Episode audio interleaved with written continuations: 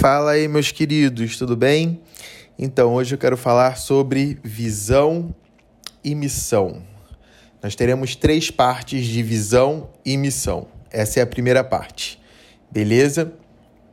Nessa primeira parte sobre visão e missão, eu quero bater agora com vocês um resumão de profecia. Rodrigo, eu já sei tudo de profecia, sabe nada. Fica aqui, assiste esse áudio, assiste não, né? Ouve esse áudio e relembra, vai ter coisa que você que eu não falei ainda que eu vou falar aqui, então fica aqui com a gente. Beleza? Já é, então vamos lá. Como que eu sei que a palavra profética ou a palavra de conhecimento é de Deus ou não? Perguntando para a pessoa. Então eu preciso perguntar sempre, faz sentido? Isso faz sentido para você? É claro que às vezes a pessoa ela vai estar tá chorando, a pessoa vai estar tá quebrantada, né? Ela vai estar tá olhando com aquela cara de assustada e ali você já vai estar tá vendo, né, que faz sentido. Mas muitas das vezes a pessoa não vai mostrar reação nenhuma. E você vai ter que perguntar para a pessoa se aquilo faz sentido ou não. E é a pessoa quem vai julgar se aquela palavra que você está recebendo vem de Deus ou não. Então, Quanto mais você praticar isso, mais você vai desenvolver. É como um músculo. O músculo, quanto mais você treina, mais ele cresce, mais ele fica forte, mais ele fica resistente. A palavra profética, a palavra de conhecimento, os dons do Espírito Santo é a mesma coisa. Quanto mais você pratica, mais você desenvolve. Quanto menos você pratica, menos você desenvolve. E aí, se você desenvolve pouco, você vai ser aquele tipo de pessoa que vai viver correndo atrás de profeta.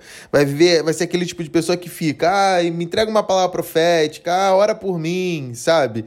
Por quê? Porque você não está praticando o ouvir a voz de Deus. Quanto mais você ouvir a voz de Deus, quanto mais você praticar isso, mais afiado você vai ficando no seu discernimento da voz de Deus. É necessário tomar risco e fé. Você vai ter que se arriscar não adianta ficar com medinho, não adianta ficar com medo. O medo, ele está enraizado no orgulho, na falta de revelação de que somos amados e aceitos por Deus e que isso já é suficiente. A gente quer fugir do constrangimento, né? De ouvir que aquela palavra não fez sentido. Isso é ego. E o ego, ele vai te impedir de fluir totalmente no sobrenatural. Você não pode ter medo. E eu quero falar muito mais sobre isso mais para frente. Não tenha medo de errar, não tenha medo de ouvir que a palavra não faz sentido, não tenha amor próprio. O que é o amor próprio? Esse amor próprio enraizado no ego. Não tenha amor à sua reputação. Ame a reputação do Senhor. O problema é que você se ama demais. Você ama demais a sua reputação. Você não quer que as pessoas pensem alguma coisa ruim de você. Então você não se arrisque. Se você não se arrisca, você não é usado por Deus. Jesus ele não falou toda a vida da mulher samaritana quando ele encontra ela lá em João 4. Ele só pediu ela para chamar o marido dela. e ela falou: "Eu não tenho marido". Aí ele fala: "Pois bem". Aí ele começa a ministrar na vida dela. A palavra profética ou a palavra de conhecimento, ela vai abrir portas para você ministrar sobre a vida de pessoas. Às vezes você não vai falar nada demais, você vai falar algo que para você talvez seja muito simples, mas que aquela pessoa vai entender tudo. E aquilo vai ser uma porta para você ministrar sobre a vida dela. Outra coisa que você precisa checar é que se a palavra profética está colocando essa pessoa para baixo ou com medo, então você não está cumprindo o objetivo dessa palavra. Então, primeiro a gente precisa profetizar para nós mesmos. Checar se edifica, consola, exorta, né? Como está lá em 1 Coríntios 14. Você gostaria de receber essa palavra? Se fosse você recebendo essa palavra, essa palavra iria te edificar? Iria te consolar? Iria te encorajar? Te exortar? Não? Então não entrega, porque não é de Deus. A gente precisa provar os espíritos, né? Como a gente já falou aqui, nós temos três tipos de vozes, né? A voz dos espíritos malignos, a voz do nosso espírito ou da nossa alma e a voz do Espírito de Deus. Então a gente precisa checar de quem está vindo essa voz. A gente sempre joga na verdade do Evangelho, na verdade de Cristo. Espera aí, isso aqui é verdade ou isso aqui é uma mentira? Porque se isso aqui for uma mentira, então eu não vou falar. Agora, se isso aqui for verdade, tá de acordo com a, com a, com a verdade do Senhor, então eu libero, né? Outra forma da gente profetizar e ter palavras de conhecimento é através de visões e sonhos, né? Você pode ter uma visão aberta, que é quando você está vendo tudo como se fosse um filme na sua frente, ou com uma visão fechada. É, esses dias eu descobri que minha esposa está grávida e eu tive uma visão aberta de leite saindo do peito dela antes de saber que ela estava grávida e eu tomei um susto na hora, porque eu realmente ouvi, gente, o leite saindo do seio dela. E eu falei assim: ah, meu Deus, o que, que é isso? E eu olhei de novo e não tinha nada. Eu tinha tido uma visão aberta, né? E depois, na mesma semana, a gente descobriu que ela estava grávida. Ou você pode ter uma visão fechada, que os americanos chamam de Holy Imagination, santa imaginação, que parece que é a sua imaginação, mas na verdade é o Senhor te mostrando coisas. É... Sobre sonhos, existem dois tipos de sonho. O sonho que é como se fosse uma realidade virtual e o sonho que é como se fosse que na verdade é a realidade. A realidade virtual que a gente chama é tipo o sonho que Nabucodonosor teve em Daniel 2. Ele teve vários sonhos e aí Daniel foi e interpretou aqueles sonhos. Era cheio de símbolos, estava tudo simbólico. Por isso que todas as vezes que a gente sonhar, a gente precisa ficar atento às cores, os símbolos, os números que a gente vê nos nossos sonhos, porque isso são importantes. Deus fala através dessas coisas, né? Então são símbolos que Deus quer usar para falar alguma coisa. Agora, quando o sonho é realidade, é aquele sonho que você sonha e acontece exatamente como você sonhou, né? É, tem lá em Gênesis 20 a gente vê Abimeleque, né? Ele, ele, ele toma Sara para si e depois ele tem um sonho, né? De que Sara é esposa de Abraão, que ele não pode tomar ela para si. Tem também quando Herodes queria matar Jesus e José tem um sonho, né? Em que um anjo fala com ele. Então são são sonhos que são reais, né? São sonhos reais. Nem todo sonho é de Deus, a gente precisa checar aquelas três fontes: se o sonho vem de um espírito maligno, se é da nossa alma, ou se realmente é um sonho que vem do Espírito Santo. É... Outra coisa, eu tô falando várias coisas aleatórias, tá, gente? Porque é um resumão de tudo aquilo que a gente aprendeu sobre profecia. É, em Efésios 4 fala que nem todos são profetas, que somente alguns são chamados para ser profeta, mas em 1 Coríntios 14 diz que todos podem profetizar. Então, nem todos os que profetizam são profeta, mas todos podem profetizar. Amém? Experiências que você pode ter na hora de receber uma palavra de Deus. Você pode entrar em transe, por exemplo. Como assim, Rodrigo? Em Atos 10, do versículo 9 ao 11, Pedro, ele entra em transe e ele tem uma visão nesse transe. A Bíblia fala, em umas versões fala que ele teve um transe, em outras versões fala que ele teve um arrebatamento de sentidos, que é a mesma coisa. Você perde seus sentidos, ou arrebatamento de espírito, né? Seu espírito sai do seu corpo, ou seja, você entra em transe, você desmaia, você sai daquela realidade. Eu não sei se isso já aconteceu com você, mas já aconteceu comigo. Deu simplesmente desmaiar e ver coisas no mundo espiritual. É... O apóstolo Paulo, eu acredito que ele estava tão acostumado com esse tipo de experiência que em 2 Coríntios 12 ele fala sobre, ele conta a experiência que ele teve de ter sido arrebatado em espírito até o terceiro céu, aliás, de ter ido até o terceiro céu, e ele não sabe se ele foi em espírito, se ele entrou em transe, né, ou se ele foi no físico, porque estava muito real. É... Outra forma de você receber, por exemplo, palavras de conhecimento é através da leitura de pensamentos. Como assim, Rodrigo? A Bíblia fala que Jesus conhecia a intenção do coração dos fariseus. Jesus, por diversas vezes, você vai ver Jesus sabendo exatamente o que os fariseus estavam pensando. Então, é, Deus vai te dar. Por várias vezes, quando eu estou pregando, ou Deus quer me mostrar o pensamento de alguém, Ele me mostra e eu ministro sobre a vida da pessoa e faz todo sentido. Eu já passei por isso várias vezes. É... Toda palavra profética precisa ser julgada. Por quê? Porque ela pode estar errada. Em 1 Coríntios 14 diz para nós não julgarmos os profetas, mas para nós julgarmos as profecias. Porque uma profecia de um profeta pode estar errada. Ah, mas eu tenho medo disso. Não tenha medo, medo é seu inimigo. Você precisa se arriscar, porque se você não se arriscar, você nunca vai profetizar. Em 1 Tessalonicenses 5, 28, diz para a gente não desprezar as profecias, reter ter o que é bom delas e aquilo que não é bom a gente jogar fora. Por quê? Porque talvez no meio daquelas palavras que você vai receber vai ter coisa que não vai fazer sentido. Então não é sobre o profeta que profetiza, mas é sobre você que recebe. Então você que está recebendo a profecia, você precisa saber se aquilo é bom ou não. Um exemplo disso que aconteceu recentemente foi Ana Paula Valadão. Ela estava lá no, no, no CFNI, é, em Dallas, e um profeta famoso entregou uma palavra para ela dizendo, nem sabia quem ela era, né? Porque lá nos Estados Unidos ela não é famosa. Ele nem sabia quem ela era e ele fala para ela: "Você tem que voltar para o Brasil. Eu sinto que você tem que voltar para o Brasil". Ele fala na frente de todo mundo.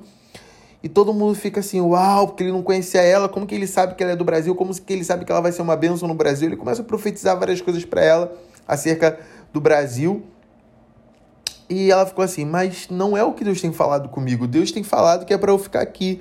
Semanas depois, uma outra profeta também que não conhecia ela, que não sabia de nada, virou para ela e falou que não era tempo dela voltar para o Brasil, que ela não ia embora, que o lugar dela era nos Estados Unidos. E ela celebrou com aquilo porque, de fato, não era o que Deus estava falando com ela, não era o que Deus estava ministrando no coração dela.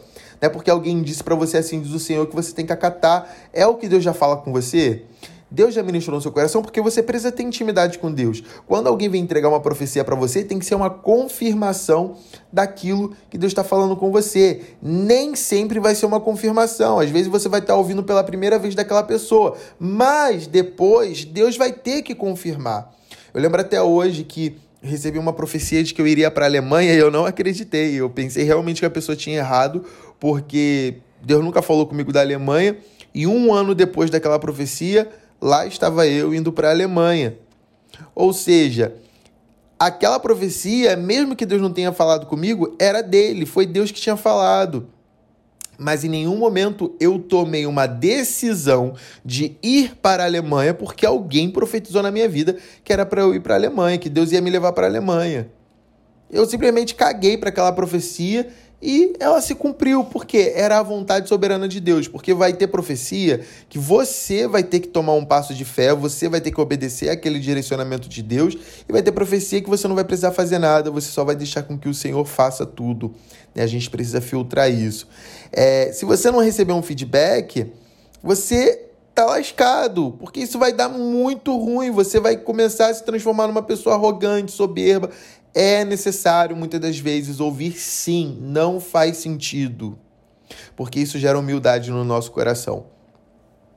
Muitas das vezes você vai estar ministrando no púlpito e você vai receber, por exemplo, uma palavra genérica. Cara, pergunta para Deus, tá bom, Deus, eu tô vou dar um exemplo, aliás. Tipo, ah, Deus está pegando, Deus está curando algumas pessoas aqui de câncer, Deus está curando algumas pessoas aqui de tal coisa, Deus está fazendo tal coisa na vida de, de alguma pessoa aqui. Pergunta para Deus quem é a pessoa. Vai ser muito mais impactante se ele, te, se ele te confirmar, se ele falar com você quem é a pessoa que ele está fazendo aquilo. Vai ter vezes que ele não vai falar nada, vai ser uma palavra realmente genérica para todo mundo ali. Quem quiser pegar, pegou. Mas, às vezes, a gente precisa se arriscar. Deus, para quem que é essa palavra que eu estou recebendo aqui? Tem algumas pessoas que elas acham que é impossível que uma profecia seja errada se ela realmente veio de um profeta de verdade. Tem pessoas que acham que o profeta não pode errar. E elas pensam que a gente ainda está no Antigo Testamento. Eu queria meditar com vocês aqui rapidinho uma passagem de Atos 21, que fala sobre o profeta Ágabo. E o profeta Ágabo, ele errou a profecia. Ele não errou, ele se equivocou. Vamos falar sobre isso. Vamos ler. Atos 21, 10. Depois de passarmos ali vários dias, desceu da Judéia um profeta chamado Ágabo. Vindo ao nosso encontro, tomou o cinto de Paulo e, amarrando as suas próprias mãos e pés, olha, ele fez um ato profético. Você está vendo, como eu falei lá na, na aula de criatividade profética? Às vezes Deus ele vai te direcionar. Deus pode falar sem um ato profético? Claro que pode. Isso aqui era graça e Deus direcionou aquele profeta a fazer um ato profético. Muito legal isso. Vindo ao nosso encontro, to tomou o cinto de Paulo e, amarrando as suas próprias mãos e pés, disse: Assim diz o, diz o Espírito Santo. Desta maneira, os judeus amarrarão o dono deste cinto em Jerusalém e entregarão aos gentios. Só que não foi isso que aconteceu exatamente parece que existem dois fatores conflitantes nessa passagem. Por um lado, a frase introdutória de Ágapo, assim diz o Espírito Santo, sugere uma tentativa de falar como os profetas do Antigo Testamento que diziam assim diz o Senhor. Por outro lado, porém, os acontecimentos da própria narrativa não coincidem com o tipo de precisão que o Antigo Testamento exige daqueles que falam as palavras de Deus. Na verdade, pelo padrão do Antigo Testamento, Ágabo seria sido, teria sido considerado um falso profeta, porque em Atos 21, do 27 ao 35, nenhuma das suas provisões é cumprida. Em primeiro lugar, Ágabo predisse que os judeus de Jerusalém amarrariam Paulo. Lá em Atos 21, 11, a palavra grega traduzida por amarrar é deou. Contudo, quando Paulo foi efetivamente capturado em Jerusalém, mais tarde, no mesmo capítulo, Lucas, Lucas é quem escreveu o, o livro de Atos, o Evangelho de Atos, Lucas nos diz duas vezes que não foram os judeus, mas os romanos que amarraram Paulo. O comandante chegou, prendeu e ordenou que ele fosse amarrado com duas correntes. Está lá em Atos 21, 33. Em segundo lugar, o erro da profecia de Ágabo refere-se ao segundo detalhe predito, o fato de que os judeus entregariam Paulo nas mãos dos gentios. Aqui, a palavra grega para entregar é paradidomir, que significa dar voluntariamente, passar as mãos. O ponto essencial do sentido dessa palavra é a ideia de entregar, doar ou passar as mãos de maneira ativa, consciente e proposital alguma coisa a alguém. Esse é o sentido que aparece nas outras 119 ocorrências dessa expressão no Novo Testamento. A palavra paradidomir é usada, por exemplo, quando Judas entregou Jesus nas mãos dos líderes judeus, lá em Mateus 26, 16. Quando os judeus é, em Mateus 20, 19, entregaram Jesus nas mãos dos romanos. Quando, em Marcos 1,14, João Batista foi entregue à prisão.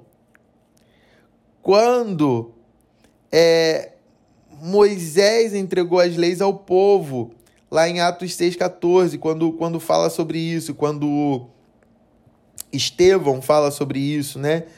Quando Paulo lá em 1 Coríntios 15, 3, entregou ensinamentos à, à, igreja. Nenhum dos outros 119 exemplos do uso dessa palavra no Novo Testamento deixa de usar a ideia de uma ação consciente e intencional feita por quem a entrega. Lucas, na narrativa que se segue a profecia de Ágabo, ele mostra que os judeus não entregaram Paulo nas mãos dos gentios em vez de deliberadamente passar Paulo às mãos dos gentios, como os judeus haviam feito com Jesus, por exemplo. Os próprios judeus tentaram matá-lo, lá em Atos 21, 31. Paulo precisou ser forçadamente resgatado dos judeus pelo tribuno romano e seus soldados. Atos 21, 32 33. Mesmo assim, a violência do povo era tão grande que ele precisou ser carregado pelos soldados. Atos 21, 35. Então a Bíblia está dizendo que Ágabo é um profeta. Não sou eu que estou falando. Não tá, Ágabo achava que era profeta. Não, Lucas afirma. Lucas, que conhecia o profético do Novo Testamento, que conhecia tudo do Novo Testamento, que escreveu o livro de Atos, o Evangelho de Atos. Lucas disse, escreveu, afirmando que Ágabo era um profeta. E esse profeta errou. Ele, ele não era um falso profeta. Ele não viu errado, na verdade ele viu certo. Deus mandou ele fazer o ato profético, mas na hora dele interpretar aquele ato profético, na hora de interpretar a visão que ele estava recebendo, ele interpretou errado.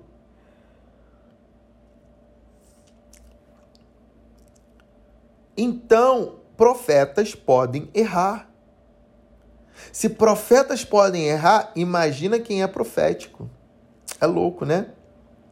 Em Deuteronômio 18, versículo 18, fala assim: Farei com que se levante do meio dos meus irmãos, dos seus irmãos um profeta semelhante a você, em cuja boca porei as minhas palavras, e ele lhes falará tudo o que eu lhes ordenar. De todo aquele que não ouvir as minhas palavras, que ele falar em meu nome, disso lhe pedirei contas. Porém, o profeta que tiver a presunção de falar alguma palavra em meu nome, algo que eu não mandei que falasse, ou o que falar em nome de outros deuses, esse profeta deve ser morto. Se vocês pensarem como conheceremos a palavra que o Senhor não falou, saibam que quando esse profeta falar em nome do Senhor e a palavra dele não se cumprir, nem aconteceu o que ele profetizou, esta é uma palavra que o Senhor não falou. Tal profeta falou isso com presunção não tenham medo dele.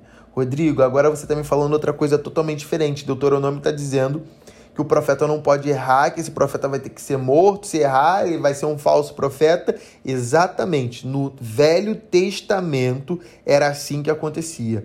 Isso está escrito porque as pessoas não tinham a capacidade de julgar a profecia. Como que a gente pode julgar a profecia? Através do Espírito Santo.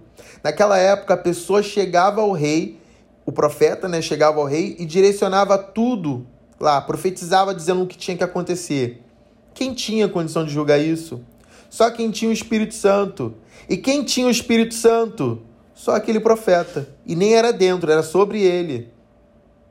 Então, o profeta que falasse assim, diz o Senhor, sem ser verdade, ele deveria morrer. Sabe por quê? Não era simplesmente porque ele estava errando uma profecia. Se você examinar bem esse texto que eu acabei de ler, Aqui está dizendo que ele tinha presunção. Qual era o desejo do coração desse profeta? Manipular as pessoas.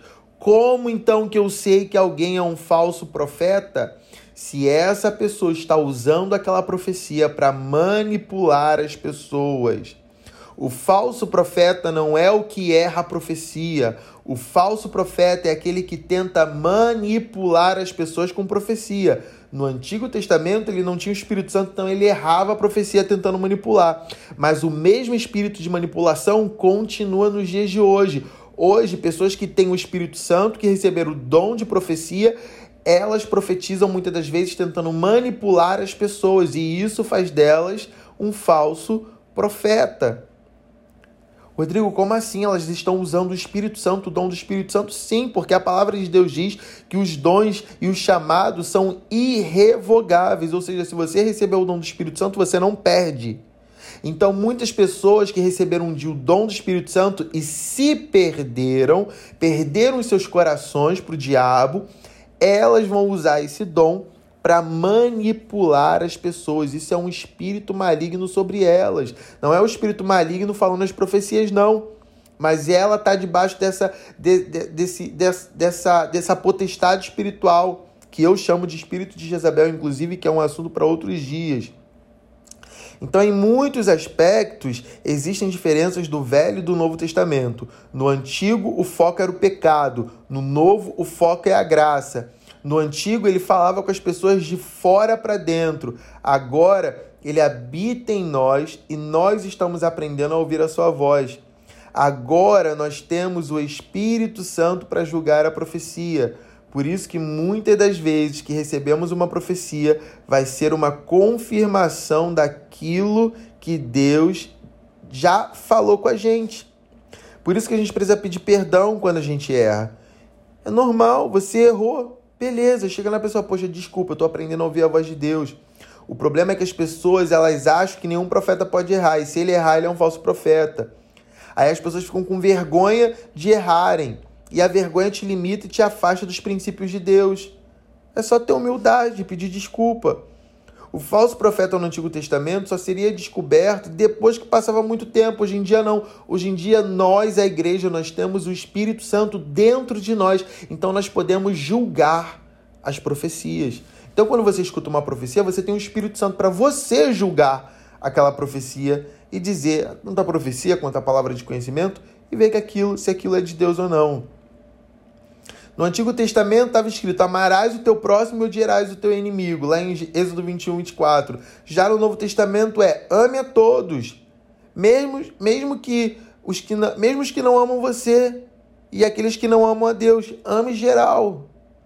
Everybody, yeah. Tem que amar everybody, geral. Tá lá em Mateus 5, do 43 ao 48. No Antigo Testamento era o ministério da condenação. 2 Coríntios 3, do 7 ao, ao 9, fala que o Antigo Testamento era o ministério da condenação. O Novo Testamento, segundo, segundo 2 Coríntios 5, 11 até o 6, 10, diz que agora é o ministério da reconciliação e justificação. Então, no Antigo Testamento, Deus ele comunicava julgamento e condenação, ele queria mostrar o pecado daquele povo, mas agora no Novo Testamento ele comunica, o profeta na verdade, ele comunicava julgamento, no, perdão, no Antigo Testamento o profeta ele comunicava julgamento e condenação para quem não obedecesse a Deus. No Novo Testamento, o profeta, ele comunica o amor de Deus e a sua graça para salvar todos os homens. No Antigo Testamento, o profeta mostrava a gravidade do pecado e que o homem não poderia ser justificado nem salvar a si mesmo, porque todos pecaram e foram destituídos da glória de Deus. Já no Novo Testamento, o profeta ele revela o amor de Deus e a graça salvadora de Cristo Jesus, que liberta do pecado e concede a vida eterna aos que creem.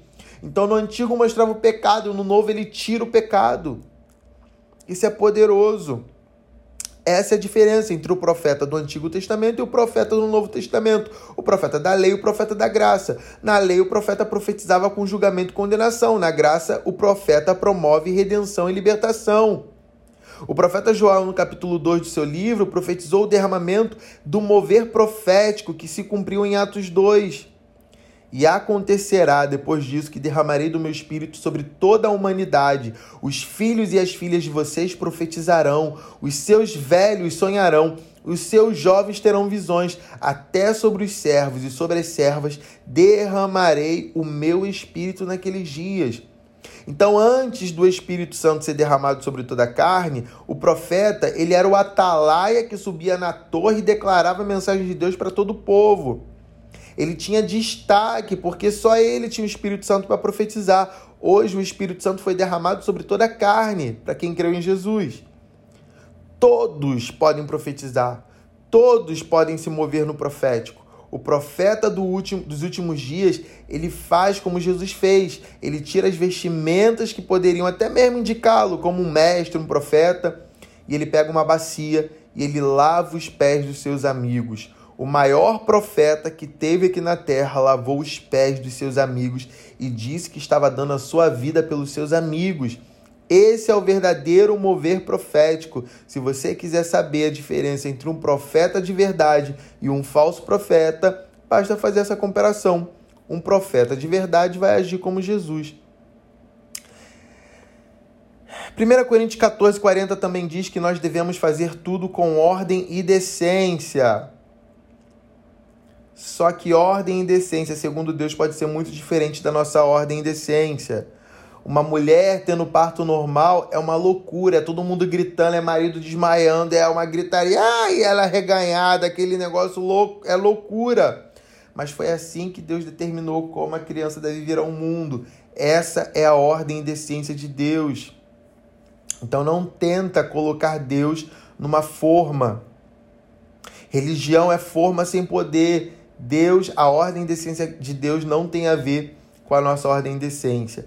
Lá em Provérbios 14, 4 diz: Não havendo bois, o celeiro fica limpo, mas pela força do boi a abundância de colheitas.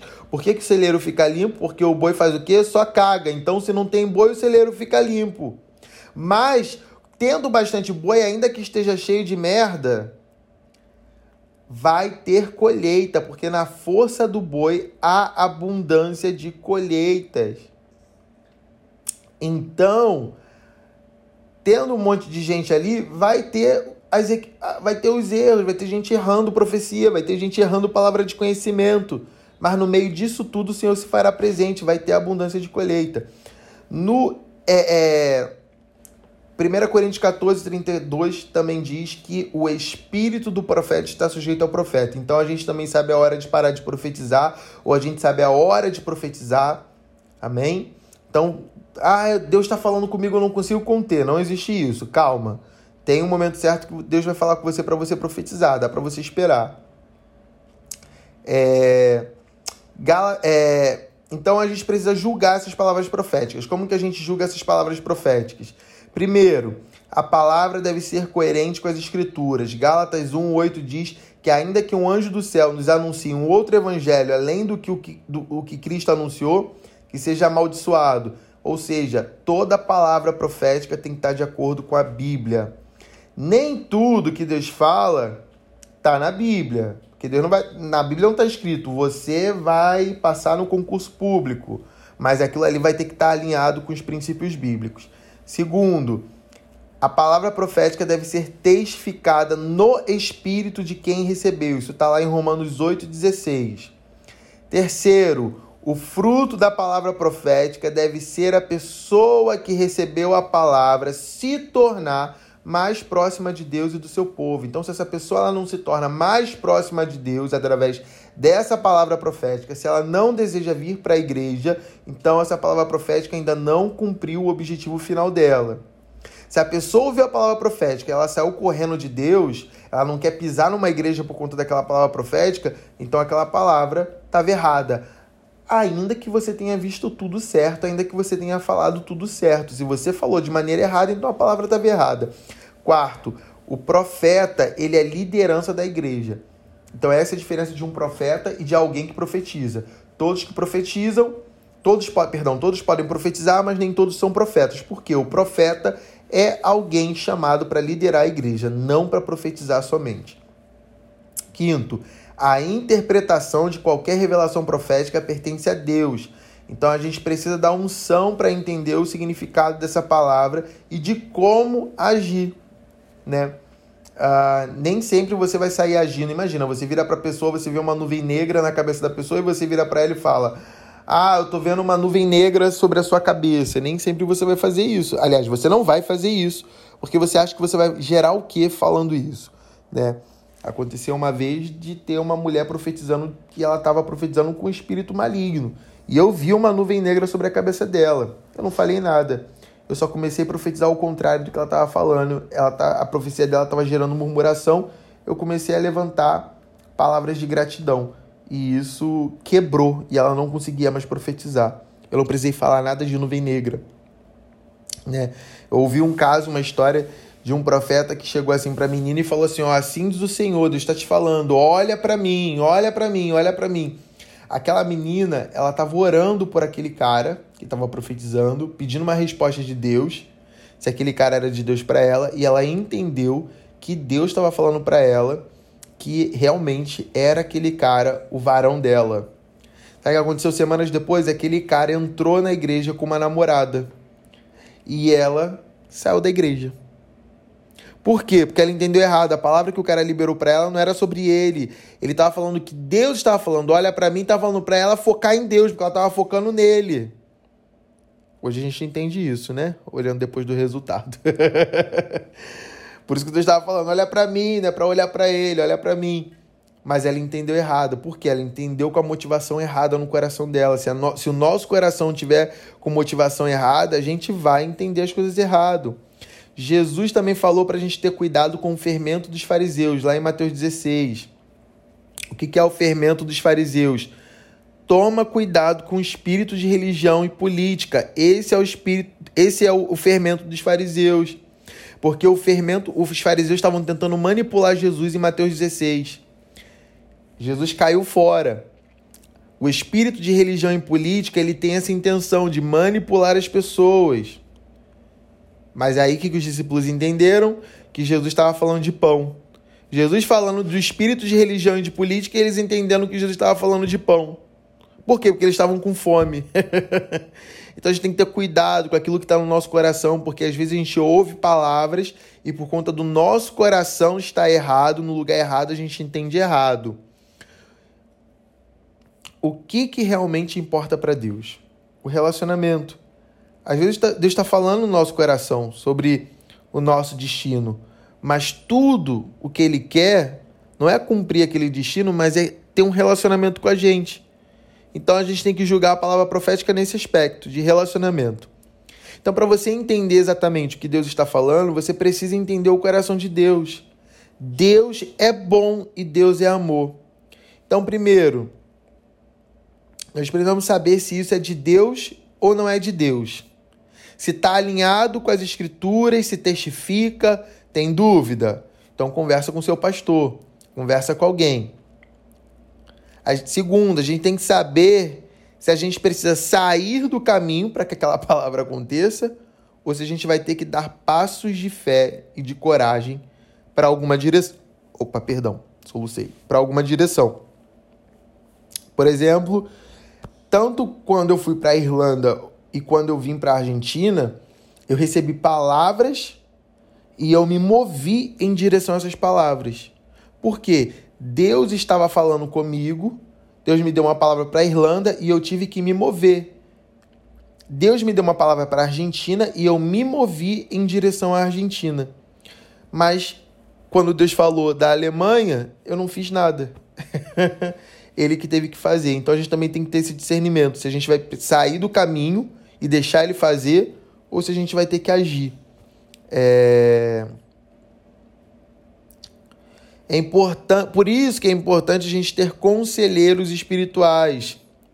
A gente precisa aprender a ouvir de Deus, mas com algumas palavras, tipo, palavras, uma coisa é você ouvir, ah, você é lindo, ah, você é de Deus, ó, oh, você vai viver coisas incríveis. Outra coisa é você ouvir uma palavra que, cara, vai para Argentina. Vai, fecha a sua empresa.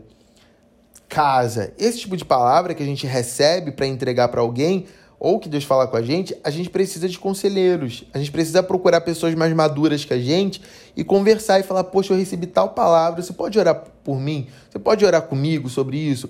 Para ver o que, que você sente? Por quê? Porque você está dando uma palavra que pode mudar o destino de alguém. Imagina se você. Aí sim a gente tem que ter esse temor do Senhor. E se você dá errado? Então você precisa ser humilde, ter o coração humilde e buscar conselheiros para saber se você vai dar aquela palavra ou não. Conheço uma pessoa que Deus ele falou com essa pessoa que ela ia viver 100% para o ministério. A pessoa foi lá e fechou a empresa dela. Ela tinha uma empresa, ela era muito próspera e ela fechou a empresa. Depois que ela fechou, ela virou para mulher. Tinha, é, essa pessoa era um homem, ela tinha do, esse cara ele tinha dois filhos pequenos. Vira para a mulher e fala: ó, fechei a empresa que Deus mandou que eu vou viver de ministério. Sabe, sabe o que aconteceu com ele? Ficou dois anos na merda, dois anos passando necessidade com duas crianças pequenas, teve que se mudar para uma casa ruim, para um lugar ruim. E ele foi questionar Deus: Deus, o que, que aconteceu? Você falou. E Deus falou assim com ele: Mas eu não te falei quando. Você simplesmente se precipitou, você foi lá e fez sem nem saber quando que era e como que você ia fazer isso. Então você precisa de conselheiros espirituais nessas horas. Outra coisa, Deus dá a profecia porque quer que a gente participe com Ele. Ele poderia fazer tudo sozinho, ele não precisava falar nada por meio de profecia, ele poderia ir lá e fazer simplesmente, mas ele escolheu fazer com a gente. E quando Deus dá uma palavra de direção, precisamos nos posicionar. Saber a hora de começar a caminhar naquela direção ou de parar para não atrapalhar. Como que eu entendo isso? Como que eu sei quando eu tenho que dar uma direção? Quando que eu sei que quando eu não vou fazer nada? Isso só é adquirido com intimidade. Aí já era. Você vai ter que ter intimidade com Deus. Somente a intimidade vai gerar isso em você. E a maturidade é saber que você tem acesso a todas essas coisas. Então é isso que eu tinha para falar com vocês hoje. Deus abençoe.